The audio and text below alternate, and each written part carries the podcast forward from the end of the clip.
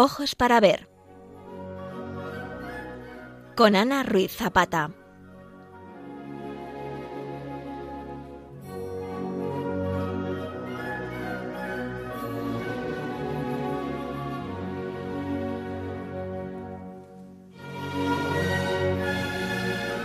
Queridos oyentes de Radio María, iniciada la octava de Pascua, el programa de hoy lo vamos a dedicar a conocer uno de los grandes monumentos de la cristiandad, la Basílica del Santo Sepulcro de Jerusalén. Una obra muy especial en la que incluso los no creyentes son capaces de captar la espiritualidad que transmite. El cristianismo se fundamenta en una revelación histórica, cada uno de los lugares de Tierra Santa son testigos y hablan de Cristo. San Pablo VI, el primer papa que fue a Tierra Santa, recordaba en la exhortación apostólica Nobis in Animo, escrita ya en 1974, que junto a la historia de la salvación existe una geografía de la salvación. Y así destacaba cómo los santos lugares tienen el gran valor de ofrecer a la fe un apoyo indestructible y permiten al cristiano ponerse en contacto directo con el ambiente en el cual el Verbo se hizo carne y habitó entre nosotros. Por eso muchas veces cuando se habla de Tierra Santa se dice que es el quinto Evangelio. Porque en Tierra Santa existen muchos lugares que conservan la huella del paso del Señor, y que han sido venerados a lo largo de los siglos con toda justicia.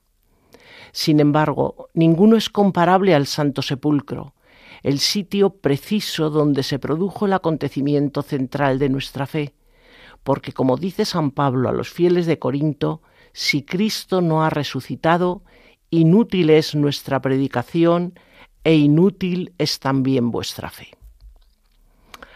Jerusalén para un cristiano es el corazón de Tierra Santa, la síntesis de la acción de Dios en favor de los hombres. En el centro de la ciudad vieja se encuentra la Basílica del Santo Sepulcro, conocida por los habitantes locales como Anástasis, que significa Iglesia de la Resurrección.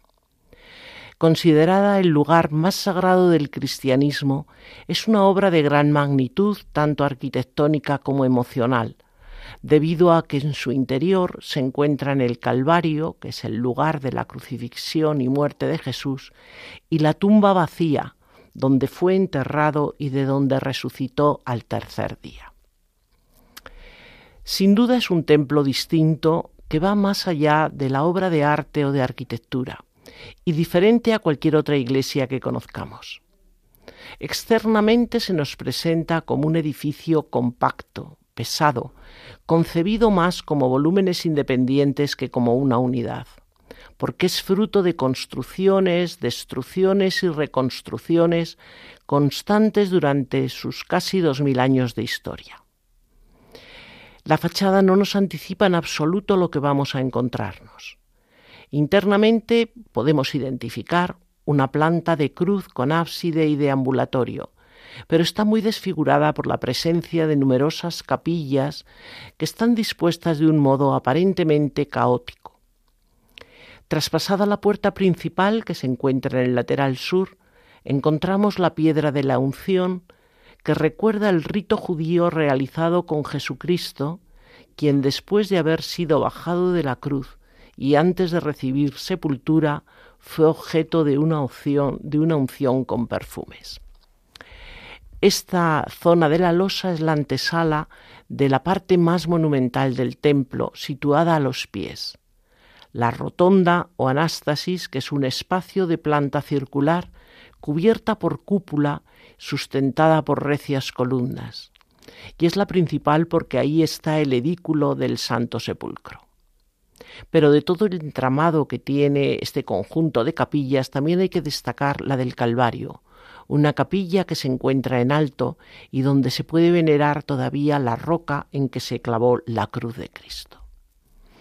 A esta complejidad arquitectónica, que rápidamente hemos comentado, se añade también la humana y religiosa, pues desde hace 800 años los frailes franciscanos de la Orden de Frailes Menores son los custodios del Santo Sepulcro en nombre de la Iglesia Católica, pero comparten desde la época otomana la propiedad de la basílica con la Iglesia greco-ortodoxa, la apostólica armenia con los etíopes, los sirios y los coptos. Vamos a recorrer un poco la historia de esta construcción. El Calvario donde Jesús sufrió la crucifixión y murió, tal como testimonian los Evangelios, se encontraba a las afueras de la ciudad de Jerusalén confirmado por las excavaciones arqueológicas de la segunda mitad del siglo XX, sabemos que cerca de la segunda muralla, al lado de la ciudad, pocos, años antes de la crucifixión, había una captera que se había dejado ya de utilizar, que era de piedra blanca caliza, lo que se llama la piedra malaki. Como ya no había sido eh, útil, pues se rellenó con una capa de tierra marrón rojiza mezclada con grava de la antigua cantera. Y en esta zona encontramos una parte que pertenecía al Estado y era donde se hacían ejecuciones, y otra que era de propiedad privada, donde había pequeños huertos, jardines cultivables, y en cuyas paredes rocosas se excavaron tumbas de familia como la de José de Arimatea. El Gólgota, es decir, el monte en el que se clavaron las cruces, se destacaba de este conjunto como el pico más elevado y era el lugar adecuado para la ejecución demostrativa de las penas capitales. Jesús sabemos que murió alrededor de la hora novena, de las tres de la tarde, que, según nos señala el Evangelio de Juan, era la hora del sacrificio vespertino del templo, y que fue enterrado bastante deprisa porque era eh, ese día era parescebe, es decir, la vigilia del sábado, pero de un sábado muy especial y había que adelantarse hasta el inicio del día, de este día de sábado, que ya sabemos que comenzaba con el crepúsculo. Por eso su cuerpo fue depositado en una tumba nueva y cercana que había en un jardín. Esta tumba constaba de una antecámara y un arcosolio tallado en la roca. Hoy la tumba está completamente cubierta de mampostería, pero lo que queda sí que permite identificar esta forma. Y esta tumba, que fue lugar de sepultura, fue también el lugar de su resurrección. La primitiva comunidad cristiana de Jerusalén conservó la propiedad del sepulcro, que pertenecía a José de Arimatea, porque había una ley romana de intangibilidad de los sepulcros y después de la ascensión de Cristo, el Santo Sepulcro y el Calvario se veneraban como pruebas indirectas de su muerte y resurrección, dos verdades fundamentales de la fe cristiana. Así el lugar se transformó en una zona sagrada donde se celebraban ritos litúrgicos. Cuando Herodes Agripa, en el año 41-42, amplió el circuito de la muralla de Jerusalén hacia el noroeste, el Gólgota empezó a formar parte de la ciudad, quedó dentro de la muralla. Pero no hay testimonio de que en esta época hubiera ninguna capilla construida. Años después tuvo lugar la destrucción de Jerusalén debido a las revoluciones judías. La primera guerra judeo-romana, que fue del año 66, terminó en el año 70 con gravísimos sucesos, como fueron el saqueo y sobre todo el incendio y destrucción total del templo. Y en la tercera guerra, entre los años 132 y 135, se arrasó completamente la ciudad. Sobre las ruinas de Jerusalén se levantó entonces la colonia Aelia Capitolina dedicada al emperador Adriano y se transformó en una ciudad de tipo grecorromano, con un trazado ortogonal y templos dedicados a las divinidades paganas. La, la, intención que tenía esto era borrar todos los recuerdos judíos, y entre ellos se incluían también los judeocristianos. En esta nueva distribución urbana, el huerto del Gólgota quedó en el centro de la ciudad, en el cruce de las calles principales Cardo y Decumanus y junto al foro. El espacio entre el Calvario y la cueva del sepulcro fue rellenado totalmente para nivelar el terreno, y sobre esta zona se construyó un enorme templo pagano que se dedicó a la diosa Venus. Se colocaron, sabemos por las descripciones que nos quedan de la época, una estatua de Júpiter y que estaba justo en la zona en vertical sobre el sepulcro de Cristo y otra de Venus que correspondía a la zona, a la localización del Calvario. Pero curiosamente, así se preservaron y se marcaron estos santos lugares que quedaron enterrados durante casi 300 años. Vamos ahora a escuchar una música litúrgica bizantina cantada en griego y acompañada vocalmente con ese sonido grave y mantenido de lisón, porque Jerusalén perteneció al Imperio Romano Oriental. Esta música nació en las primeras comunidades cristianas del desierto del Sinaí fue conservada en los monasterios ortodoxos griegos y también en los núcleos urbanos de zonas cristianas orientales. Responde a un sistema musical completo que emplea una rica variedad de gamas melódicas que son las propias del Oriente Mediterráneo. Y de acuerdo con la tradición oriental, la notación es un simple esqueleto destinado a ser revestido de vibraciones e impulsos que se transmiten de maestro a discípulo. Nos acercamos ahora a esta música con una interpretación del coro bizantino y Dimelón.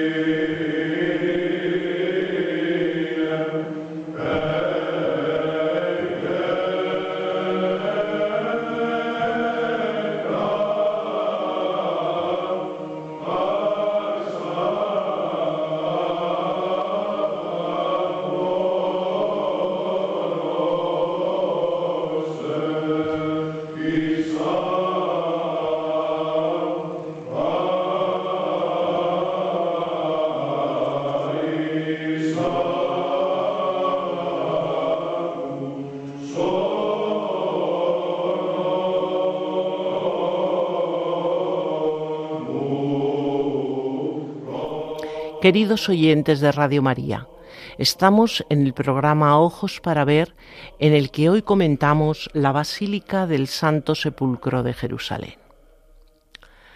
A partir del año 313, legalizado el cristianismo por el emperador Constantino, Jerusalén se convirtió en una importante ciudad cristiana. Y en este cambio jugó un papel fundamental la madre del emperador, Flavia Julia Elena, también conocida como Santa Elena de la Cruz o Elena de Constantinopla. Era una cristiana piadosa, fue la que hizo el primer peregrinaje a Tierra Santa y su objetivo era encontrar el Santo Sepulcro que estaba perdido, así como las reliquias de la cruz. Y de paso desterrar todos los cultos paganos de los lugares de la vida de Jesucristo. Entre los años 324 y 325, por encargo del emperador Constantino, Macario, el obispo de Jerusalén, inició la destrucción de los edificios paganos construidos en la zona del Gólgota, a fin de buscar la tumba vacía de Cristo, la gruta más santa de todas, la que había sido testigo de la resurrección del Salvador y que sabían que estaba tallada en la roca madre. En el contexto de esa operación arqueológica, y según cuenta la tradición posterior, se descubrieron las reliquias de la cruz bajo el templo de Venus, con gran sorpresa y en contra de cualquier expectativa. Después de retirar todos los escombros, cambiaron totalmente la topografía del lugar. Aislaron la, gruta del enterramiento por los flancos norte y oeste, dejando un simple cubo de piedra exento en el centro de un amplio espacio vacío. Y a unos 42 metros de distancia quedó al descubierto el pico rocoso del Gólgota, recortado por su parte en los flancos norte y oeste. Después se igualó el resto del terreno y en la zona se proyectó un complejo de edificios articulado e imponente, destinado a usos litúrgicos específicos y que fue llevado a cabo por los arquitectos Zenobio y Eustasio. Este complejo constaba de varias estructuras. En primer lugar estaba el atrio oriental al que se accedía por una escalinata abierta a la calle principal de la ciudad, llamada Cardo. Y desde este atrio, a través de tres puertas, se accedía a la basílica o martirium. Esta no era muy grande, se calcula que unos 46 por 38 metros, pero sí magnífica. Estaba orientada de oeste a este y tenía un nártex y luego el cuerpo de la iglesia propiamente dicha con cinco naves separadas por columnas. La nave central remataba en ábside. Según el modelo de las basílicas constantinianas, la nave central era más elevada que las laterales, para permitir iluminación directa con ventanas. Se cubría con bóveda de horno en el ábside y con techumbre plana en las naves. Una techumbre que interiormente llevaba un riquísimo techo artesonado dorado y al exterior cubierta a dos aguas. A continuación de la basílica venía el tripórtico o jardín sagrado. Se accedía a él a través de dos puertas junto al ábside y era un patio rodeado en tres lados por pórticos. En la esquina sureste de este se elevaba a la roca del Gólgota con el lignum crucis, es decir, la vera cruz, que estaba recubierto de metal precioso y de gemas. Este tripórtico unía la basílica con la zona de la Anástasis. La Anástasis era un edificio de planta circular en cuyo centro estaba el edículo de la tumba. Tenía un diámetro de 40 metros aproximadamente, rodeado de columnas y pilares y formaban un deambulatorio. Sobre la arcada del deambulatorio se levantaba una galería cubierta con una gran cúpula visible desde toda la ciudad y que remataba en un óculo. El edículo, por su parte, era como una pérgola, permitía ver el sepulcro y era muy ligero y abierto porque aludía también en cierto modo a la resurrección. La luz que entraba por la fachada, por los ventanales de la parte baja y por el óculo, llenaban el espacio y subrayaban así su sentido sagrado a la vez que ayudaban a la devoción. A partir de la finalización de este conjunto constantiniano, que fue el 13 de septiembre del año 335, Jerusalén se convirtió rápidamente en un centro de peregrinación para los cristianos y para guiarlos incluso se configuró una ruta con los escenarios de la vida de Jesús en Jerusalén, que comenzaba en el cenáculo, donde se celebró la última cena, pasaba después al huerto de Getsemaní, en tercer lugar estaba el palacio de Herodes y por último el Gólgota con el Santo Sepulcro. Este majestuoso edificio, al igual que otras iglesias de Tierra Santa, fue incendiado, destruido y saqueado por los persas en el año 614. Estos se apoderaron de gran cantidad de tesoros y reliquias, y entre ellas la cruz de Cristo, que fue enviada a la capital de su reino. Hacia el año 620 se pudo iniciar la reconstrucción y se encargó de dirigirla eh, Modesto, que era abad del monasterio de San Teodosio de Belén. Reutilizó los cimientos y los muros que no estaban destruidos, pero por falta de medios la obra quedó reducida ya en tamaño. Un poco después, en el año 630, la reliquia fue devuelta de nuevo a Jerusalén por el emperador bizantino Heraclio con gran alegría de todos. Pero el año 635 el califato omeya se hizo con Palestina y Jerusalén pasó a ser propiedad de los musulmanes. La ciudad se islamizó, se construyeron mezquitas en la explanada del templo, pero inicialmente no se impidió la peregrinación de los cristianos. Sin embargo, la basílica sí se fue deteriorando porque sabemos que en el año 740 un terremoto dañó muchísimo la estructura. Sin embargo, los mayores daños llegaron a partir del siglo X, cuando los fatimidas de Egipto se hicieron con Jerusalén. En el año 1009, el califa al-Hakim dio orden de destruir las iglesias de Siria, Palestina y Egipto, y de modo particular la iglesia del Santo Sepulcro de la que únicamente se salvó el sepulcro de Cristo porque quedó providencialmente debajo de los escombros del resto de la construcción.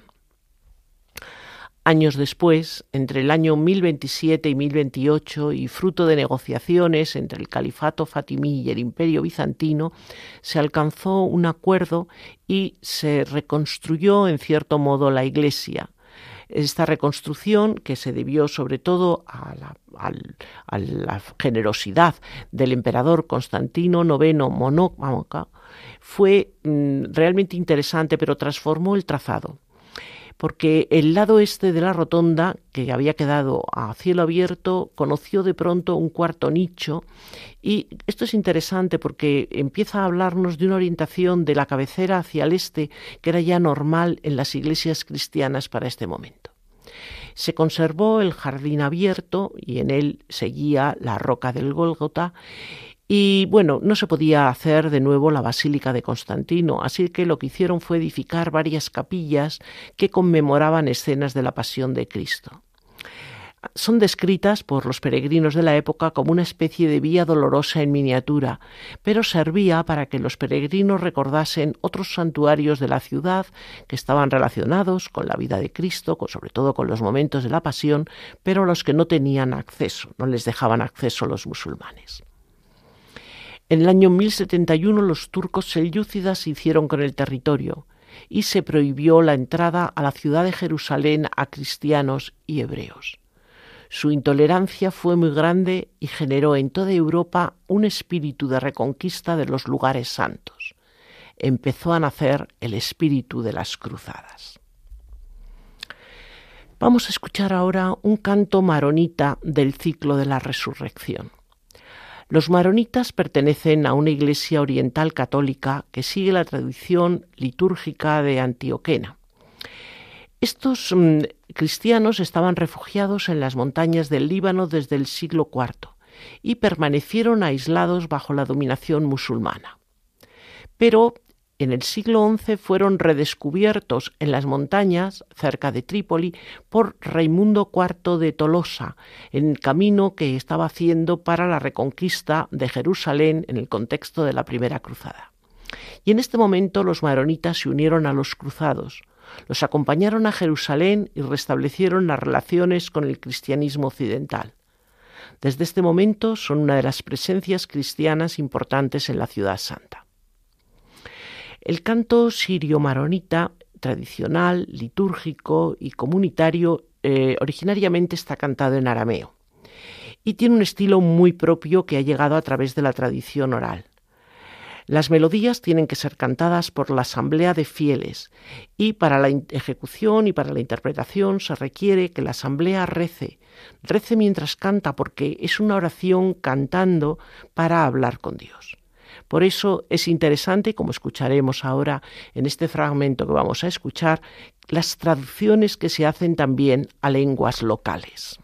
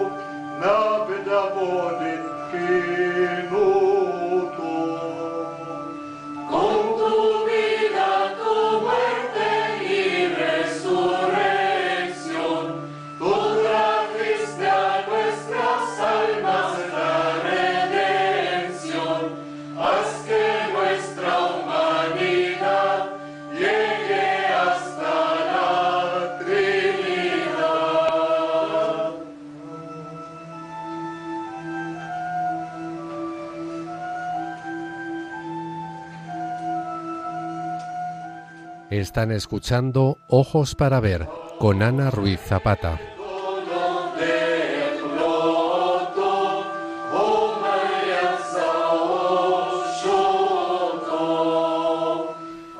Hablábamos del espíritu de la cruzada y cómo la primera cruzada fue concebida como un peregrinaje armado para, para poder recobrar los santos lugares de manos de los musulmanes.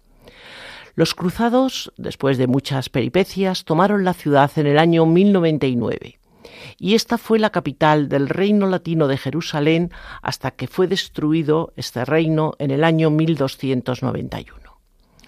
En Jerusalén se encontraron la iglesia del Santo Sepulcro casi destruida tanto por las luchas como por causas naturales. Y en consecuencia uno de sus principales objetivos fue la restauración de dicha iglesia, que era el centro espiritual de la cristiandad y objetivo principal de la peregrinación a Tierra Santa. La Iglesia no volvió a abrir sus puertas hasta 1149, reinando ya la reina Melisenda. Fue una construcción muy larga porque hubo que introducir unas transformaciones no sólo por innovaciones técnicas, sino porque también hubo cambios litúrgicos importantes. Fue la primera vez en que se integran dentro de la misma construcción, en un mismo edificio, los lugares sagrados, la rotonda del sepulcro y el Santo Calvario. Se comenzó la obra en el área de las cisternas subterráneas del extremo oriental del complejo, y allí se construyeron tres capillas, la de Santa Elena, la del hallazgo de la verdadera cruz y la de San Bartán. Después se inició la reconstrucción de la basílica tenían un obstáculo importante y es que había un espacio muy pequeño entre la rotonda, que estaba en la zona occidental y donde se encontraba el intocable lugar del sepulcro, y el área del este, donde estaban los otros lugares sagrados, pero que se querían también incluir en la iglesia. Lo que se hizo fue aprovechar el patio abierto del Gólgota, el pórtico del jardín sagrado, para construir una basílica de planta de cruz, con la cabecera orientada hacia el este tiene una nave central ancha, igual que el transepto. Y en la cabecera, como las iglesias de peregrinación que había en Europa, y teniendo en cuenta que también era una iglesia de peregrinación, se hizo un ambulatorio con capillas radiales alrededor del ábside. Se añadieron también capillas adicionales en los muros orientales del transepto y de esta manera se permitía a un gran número de peregrinos que se movieran libremente por la iglesia sin perturbar los servicios de los canónigos en el coro, y a la vez se les daba acceso a diversas capillas. Esta parte de la iglesia fue cubierta con bóvedas nervadas y una cúpula en el crucero. A sus pies la rotonda o anástasis se cubrió con una cubierta inclinada y en torno a ella se hicieron también una serie de espacios. Había un problema importante que era incluir el Calvario en la iglesia. No querían dejarle como había estado con anterioridad ubicado en un patio. Y entonces construyeron en la mitad oriental del ala sur del crucero una capilla de dos pisos con cuatro bóvedas de arista. El nivel del piso superior está casi a la altura de la cima de la roca. Actualmente la podemos ver, la podemos venerar debajo del altar. En la inferior, en la capilla inferior, que llamada capilla de Adán, se puede ver la roca fracturada del Gólgota. Y así, con esta solución y por primera vez, la roca del Gólgota quedó encerrada dentro de la iglesia. También incluyeron los cruzados la losa de la unción que se colocó a la entrada de la basílica, a los pies de la capilla del Calvario y que mm, era un memorial en recuerdo de ese rito judío que se hizo con el cuerpo de Cristo. se unieron bajo un techo común todas las capillas dispersas. El acceso principal se situó en el lado sur del transepto con un atrio cerrado con arcada, y al oeste de la nueva entrada se levantó un campanario de cinco pisos, algo que gustaba muchísimo en Europa y desde luego a la arquitectura de los cruzados, y que se cubrió con, una, con un techo de tipo poligonal. Estilísticamente, la obra responde a esa arquitectura de los cruzados en Oriente, caracterizada por la combinación de rasgos locales musulmanes y bizantinos con elementos propios del románico tardío francés. Por eso encontramos que es una construcción en piedra de muros gruesos con contrafuertes masivos, pilastras y columnas pesadas, emplea arcos tanto de medio punto como apuntados, techos abovedados, bóvedas de cañón, de arista, bóvedas de crucería nervadas. Sus interiores son un tanto oscuros y las portadas llevan columnas, llevan dovelas bien resaltadas y arquivoltas. Y por último, el rasgo que antes comentábamos de los campanarios que tanto gustan en esta arquitectura. Hay un detalle interesante que quería comentar y es que la fachada, por la que todavía hoy día se accede al Santo Sepulcro, tiene dos puertas. Eh, una puerta doble, aunque hoy una de ellas esté tapiada. Y bueno, se busca en, la inspiración para realizarla en esta, pues mm, se dice que está en la puerta dorada de la muralla de Jerusalén, por la cual se suponía que entró Jesús. Es decir, no es un rasgo traído de Europa, sino es un rasgo propio de la zona. El templo se convirtió en la sede de los primeros patriarcas latinos. Y mm, bueno, todo iba, digamos, bastante bien hasta que en el año 1187 el ejército del sultán Saladino conquistó Jerusalén y cerró la Basílica del Santo Sepulcro. Construyeron un muro alrededor del mismo y dejaron, como antes comentábamos, un solo acceso para poder ingresar en ella.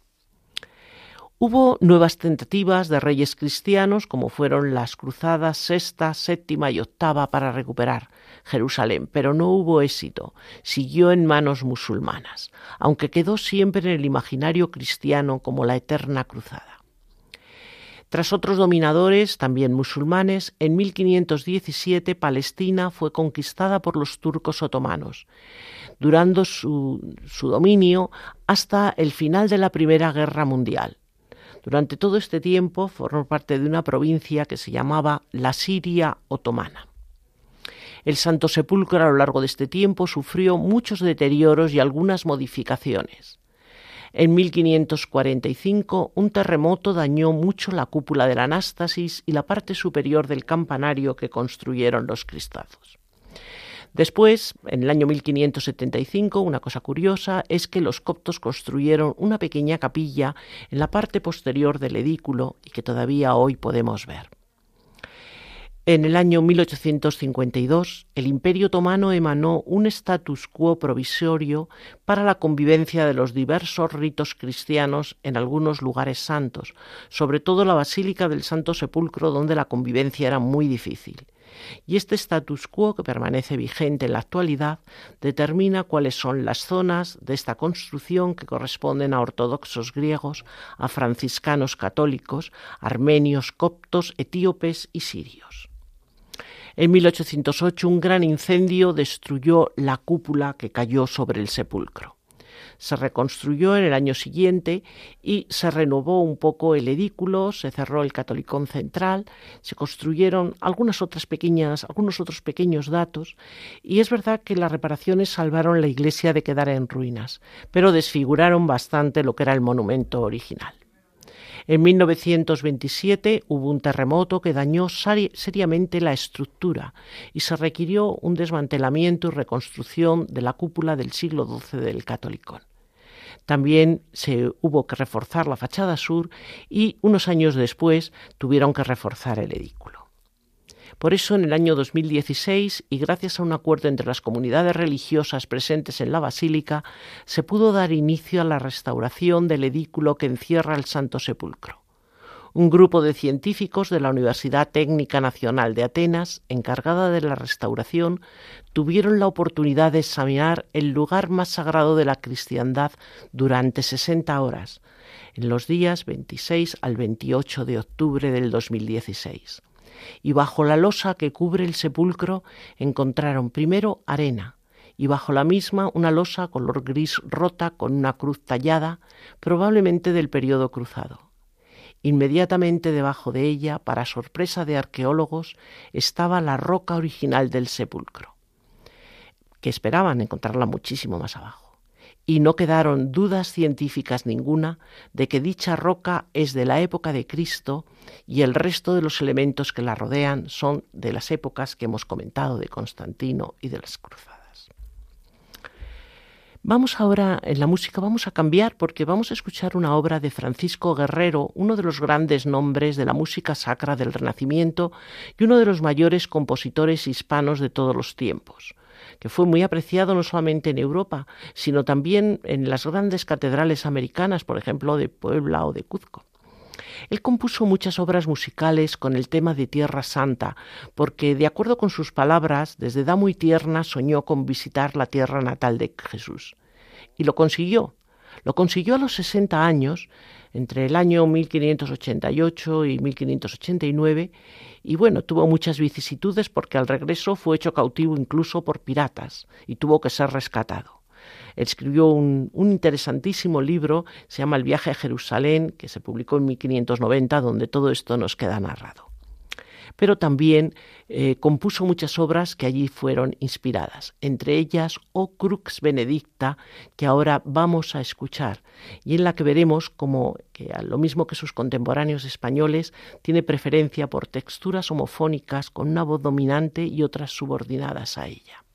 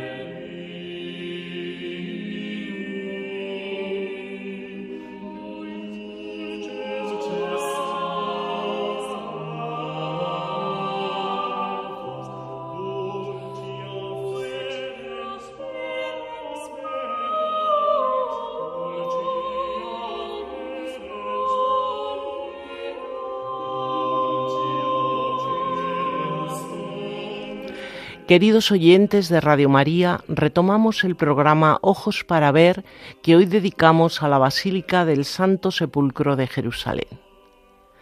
Nuestra conclusión, después del recorrido histórico, como la de millones de cristianos que han peregrinado a Jerusalén a lo largo de los siglos, es que el Santo Sepulcro de Jerusalén es el lugar donde se manifiesta de un modo especial la presencia salvadora de Dios y su amor por todos los hombres. Y allí además, si en cualquier otro lugar del mundo la liturgia puede decir, hoy ha resucitado Cristo, En Jerusalén y únicamente en Jerusalén podemos decir, resucitó Cristo en este sepulcro. Allí igualmente, solo al arrodillarnos ante la tumba vacía, alcanzaremos a oír interiormente el eco de las palabras del ángel a las mujeres. No está aquí, ha resucitado. Venid a ver el lugar donde lo colocaron. Esta visita, de todas maneras, aviva mucho nuestro interés y la necesidad de profundizar, ese deseo de conocer más. Y para conseguirlo, por lo menos de un, un, poquito, vamos a pedir la colaboración a un gran especialista del tema, don Guillermo Eras Moreno. Es ingeniero de caminos, canales y puertos, abogado, presidente de honor del Centro Español de Sindonología, investigador del Santo Sudario de Oviedo y, como él le gusta además decir, catequista de adultos. Buenos días, Guillermo. Muy buenos días, Ana.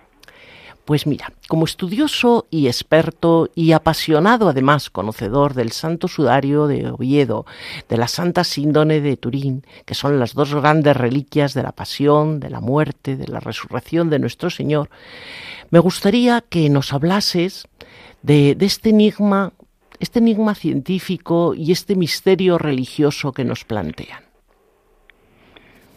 Lo hago encantado y sobre todo tal día como hoy, en que, eh, siguiendo el pasaje evangélico que hoy se lee, tenemos delante nada menos que la aparición a María Magdalena. Primera aparición a la cual yo me voy a referir porque eh, por eso este Papa la ha denominado apóstol de los apóstoles. Es un día muy bonito, este día 11 de abril, precisamente para recordar esto. La cuestión de la tumba vacía, tanto en Lucas como en Juan indican que el cadáver de Jesús no fue encontrado. En Lucas explícitamente se dice que las mujeres no lo encontraron y se dice en el diálogo de Maús y se dice luego en el, en el versículo 12 cuando Pedro acude al sepulcro y ve los lienzos, dice el, el evangelista, los lienzos puestos y volvió maravillado de lo que había visto.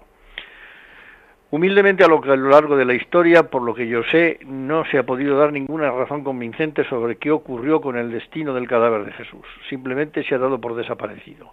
Nadie jamás ha podido decir, pues está enterrado en tal sitio, o la alternativa fue esta, no. Por eso tiene cierto sentido también pensar que alguien solo pudo llevar, por la sencilla razón de que un cadáver es un objeto, es solo materia, lo mismo que una mesa o que una silla. Y entonces, claro, si no está donde se dejó, pues entonces lo razonable, lo que la experiencia universal confirma es que alguien se lo ha debido llevar. Sin embargo, nosotros contamos también con la información que obtenemos de los lienzos existentes en Oviedo y en Turín.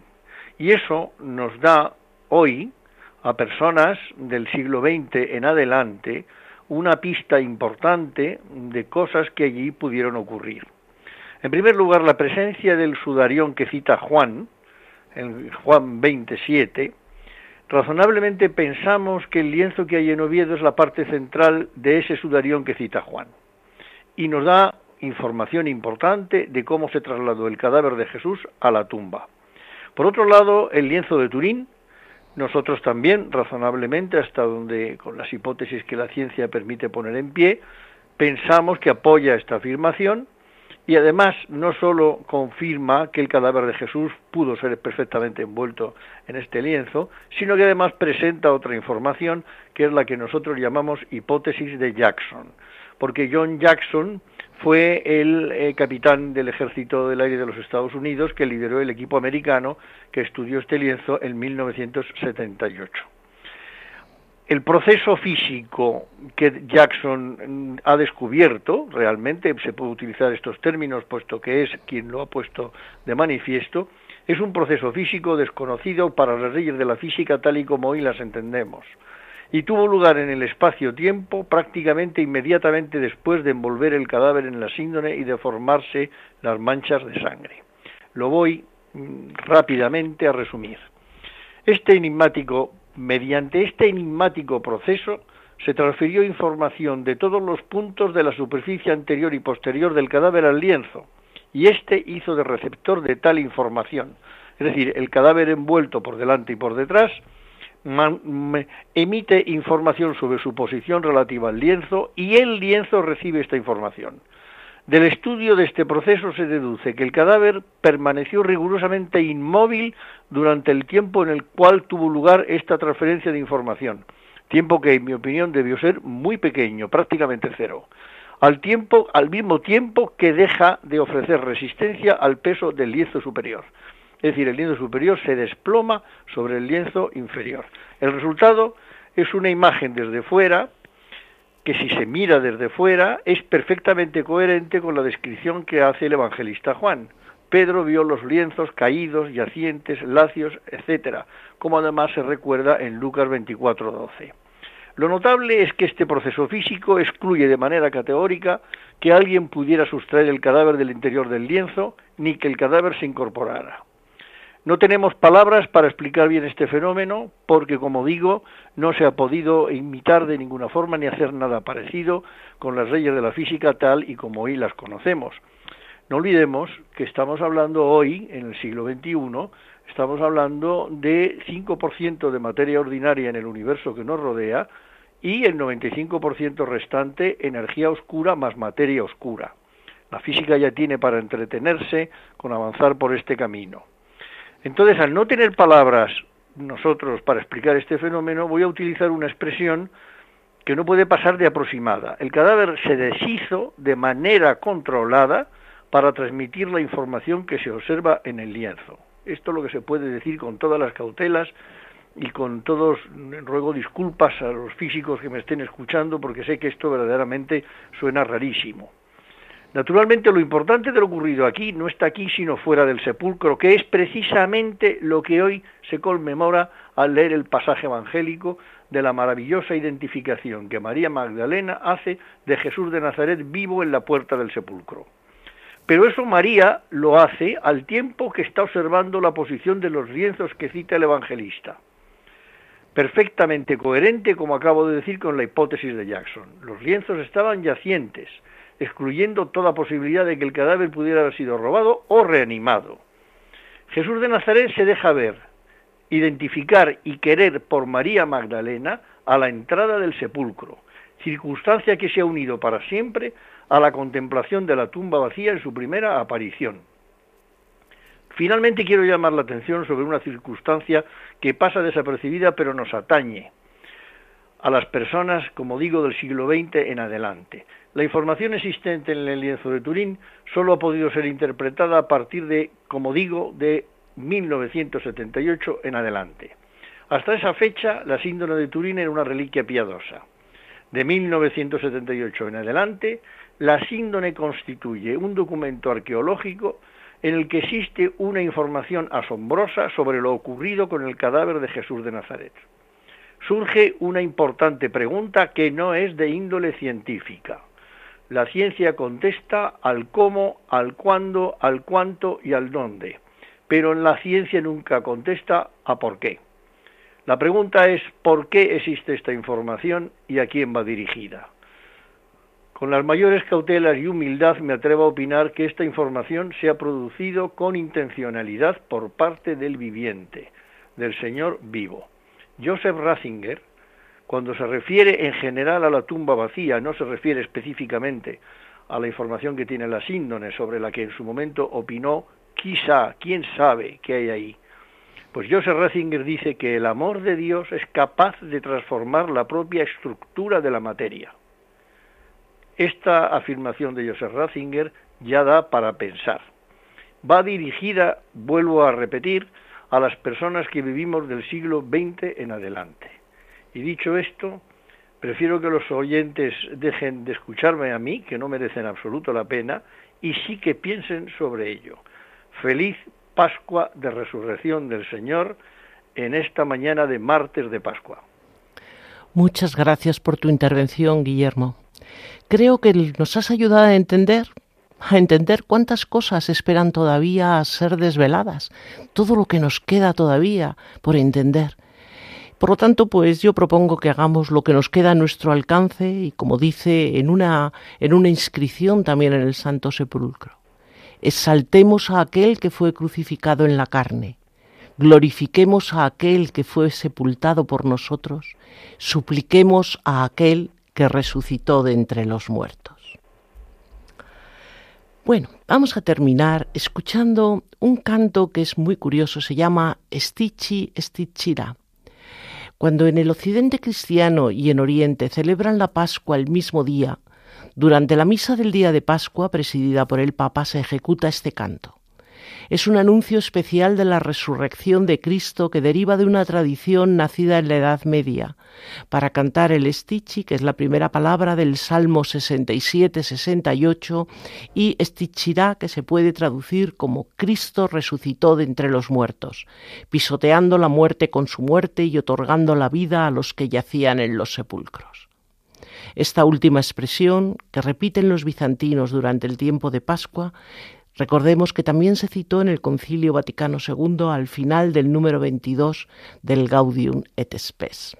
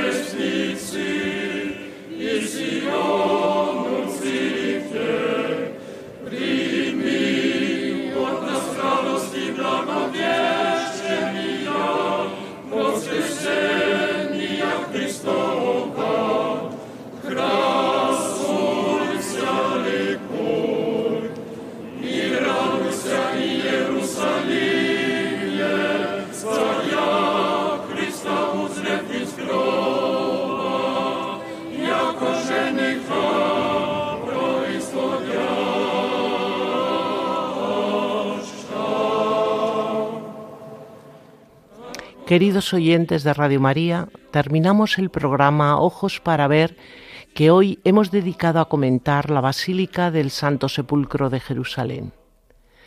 En nuestro programa hemos contado con la valiosa colaboración de don Guillermo Eras Moreno, ingeniero de caminos, canales y puertos, abogado, presidente de honor del Centro Español de Sindonología, investigador del Santo Sudario de Oviedo, catequista de adultos, ha conducido el programa Ana Ruiz Zapata.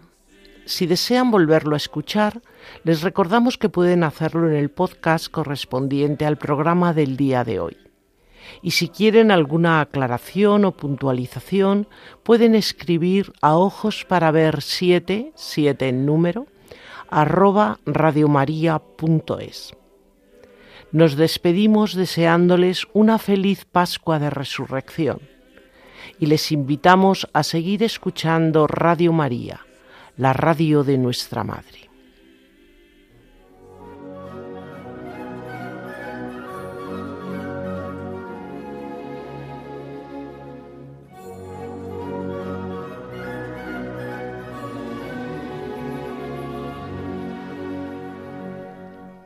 Ojos para ver con Ana Ruiz Zapata.